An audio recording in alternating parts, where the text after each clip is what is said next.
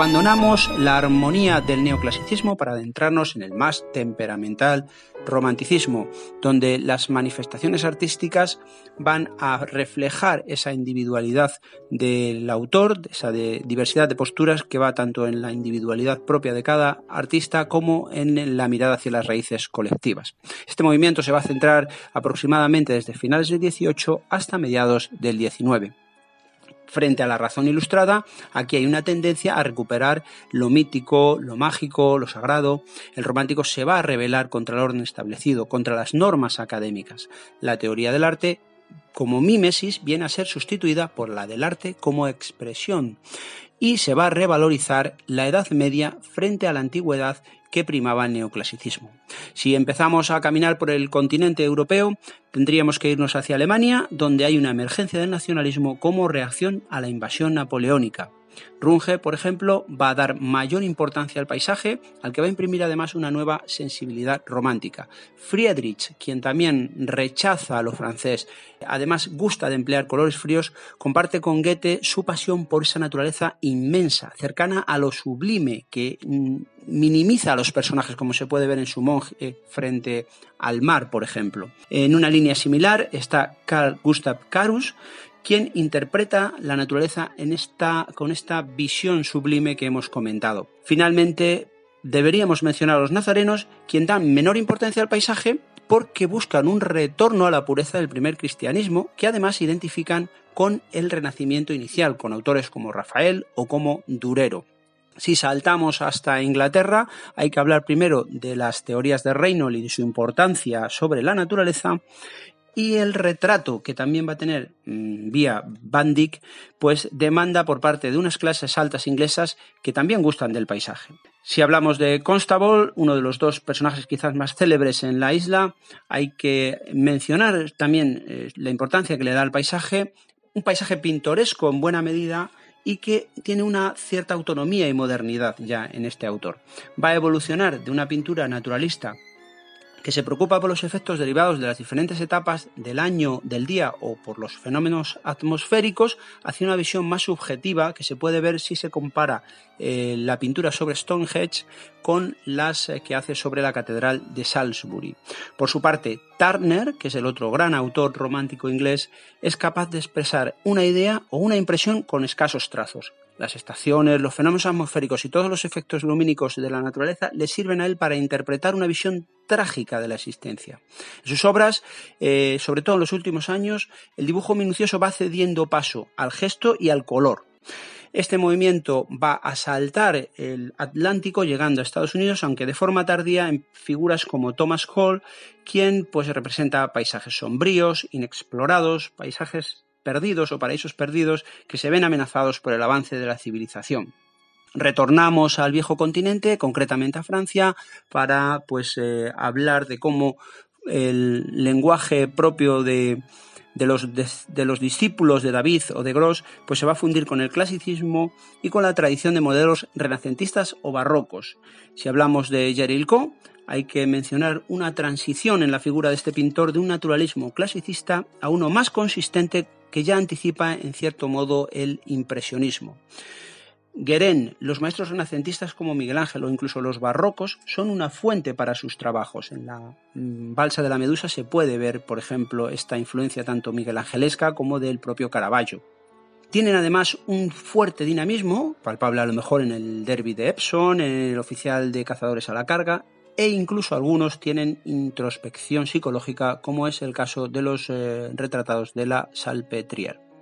Por su parte, Delacroix es un pintor que tiene una sólida formación cultural, eh, tal como se muestra en, su barca de Dante, que tiene cierto influjo de, la balsa de la Medusa de Jericho, y realiza una serie de obras en las que la lucha contra la tiranía tiene un peso especial. Estamos hablando de la matanza de Escío, estamos hablando de la, alegoría de Grecia ante las ruinas de Missolonghi, por su parte, la muerte de Sardanápalo tiene, además de un colorido brillante y un dinamismo que crean una composición bastante compleja y teatral, que viene a simbolizar pues, ese destino inevitable que quiere representar eh, con esta obra de la Croix.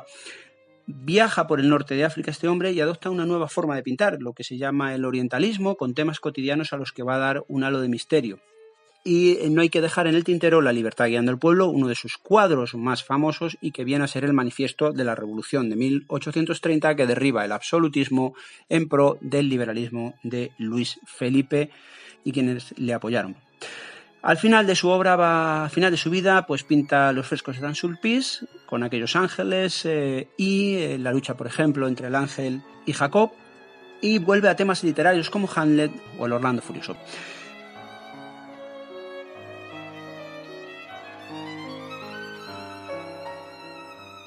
Hay una pervivencia del academicismo y del clasicismo en la figura de Ingres, quien emprende un camino experimental que se distancia del romanticismo eh, en el que predomina el color de Delacroix y en el que el dibujo evidentemente tiene un papel especial.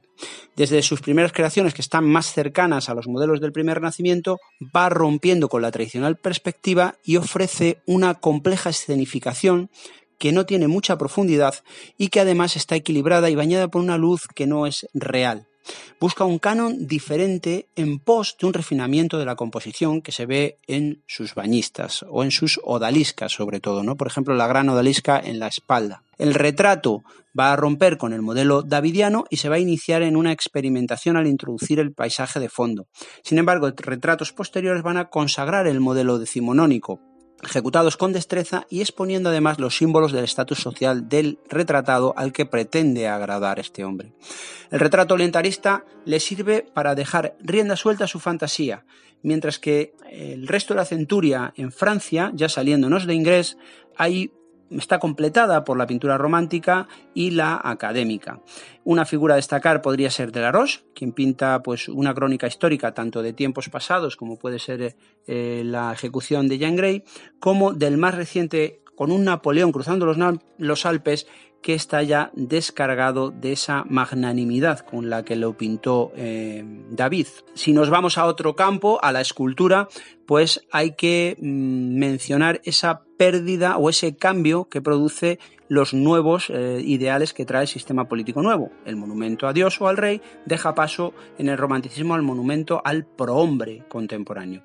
No obstante, la herencia de Cánova, de Torbanset, de los escultores eh, barrocos, como puede ser, por ejemplo, Bernini o del propio Miguel Ángel, van a ser referentes para quienes crean en este momento. Entre ellos, por ejemplo, pues eh, David Danger, que se mueve entre el clasicismo y el romanticismo. Bartolini, en Italia, tiene un estilo ecléctico con cierta herencia cuatrocentista, y Rude, quien representa la lucha de la libertad en el arco de la estrella con su partida de voluntarios que está dotado de una teatralidad que lo asemeja a la libertad guiando al pueblo. En esta teatralidad va a combinar los rasgos barrocos con tipologías clásicas que tienen la función o el objetivo de Em, dar un recurso narrativo en el que mm, se, le otorga un carácter épico. En España, Antonio Sola y Jan Sass realiza el grupo de David y Velarde en un estilo similar con connotaciones patrióticas que va a retomar la tipología antigua. Concretamente, hay que acordarse de los tiranicidas, ¿no? Para este caso.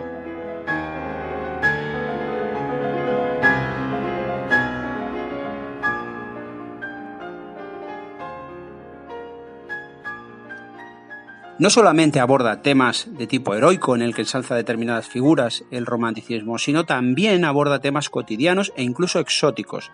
Varíe va a ser quizás el escultor que mejor lo refleja, tanto en escenas como El pescador de Nápoles, como en esa lucha entre figuras, entre animales, que le dan un toque pues orientalista en cierto modo a esta escultura. Desde mediados del 19 la escultura se va a convertir en un acompañante de la arquitectura a la que va a dar sentido en su funcionalidad, por ejemplo en arcos de triunfo, como hemos visto antes, en edificios públicos, como alegorías, y al tiempo que le da magnificencia. El caso más claro puede ser el Albert Memorial de Gilbert Scott, donde se crea pues, una especie de panegírico de eh, Inglaterra o del imperio inglés, del imperio británico, mejor dicho. La danza de Carpo en la Ópera de París sería otro ejemplo a mencionar. Y hay que abandonar ya eh, la escultura para volver a la pintura y hablar de la hermandad pre-rafaelita, eh, un movimiento que está en cierto modo fuera de esa cronología, pero que se acerca a ella en determinadas interpretaciones. Es producto de la sociedad victoriana, rechazan el academicismo y aspiran a recuperar una forma armónica de vida medieval, genuinamente británica además. Hasta 1853 están trabajando de forma muy homogénea, asesorados por Raskin, quien los eh, recomienda un estudio detallado de la naturaleza que van a plasmar con colores brillantes y perfiles duros. Eh, uno de los mejor dotados de esta, eh, técnicamente, de esta hermandad va a ser Millais, quien en el Cristo en casa de sus padres va a recuperar esa ingenuidad de escenas domésticas, si bien dotado de un enfoque excesivamente quizás realista. Dante Gabriel Rossetti, admirador de Blake, en sus obras refleja las ensoñaciones en las que se mezclan la religiosidad y el paganismo, mientras que William Holman Hunt se mantiene fiel a los principios fundacionales, aunque, en opinión de la crítica, eh, está peor dotado técnicamente que sus compañeros. Sus cuadros tienen religiosidad, brillante colorido al tiempo que están realizados con eh, minuciosidad y recrean un bucólico paisaje inglés. Edward Burne-Jones forma parte de una segunda generación que ya incorpora elementos simbolistas. Hay que destacar sus cuadros sobre las leyendas artúricas que son interpretados con preciosismo, con lujo y con onirismo.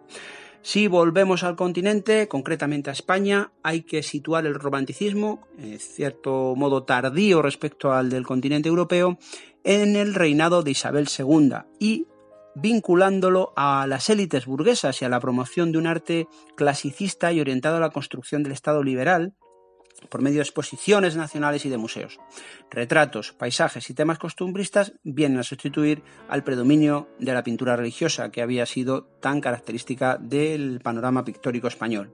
La herencia de Goya es palpable, por ejemplo, en el grupo de Madrid, mientras que la técnica bocetada de Lucas Velázquez guarda también esa esencia de Goya. Este costumbrismo va a ser el que más triunfa, no solamente por la demanda interior, sino también por la de los turistas. En este sentido, destacar el grupo sevillano, con los Becker, José Domínguez Insausti Becker es el creador de este estilo, y Manuel Cabral. Este tiene un referente en Murillo, este grupo de hispalense. Los ambientes intelectuales son recreados por Esquivel, mientras que el grupo catalán tiende más hacia el estilo de los nazarenos.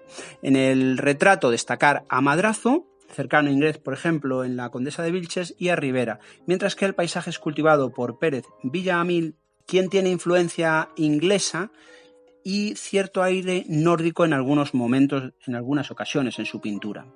La pintura romántica española va a pervivir en la pintura de historia reservada a exposiciones nacionales de bellas artes y a edificios oficiales. A grandes rasgos este es el resumen de este tema, espero que os sirva de ayuda y os doy mucho ánimo para que sigáis con el estudio. Hasta luego.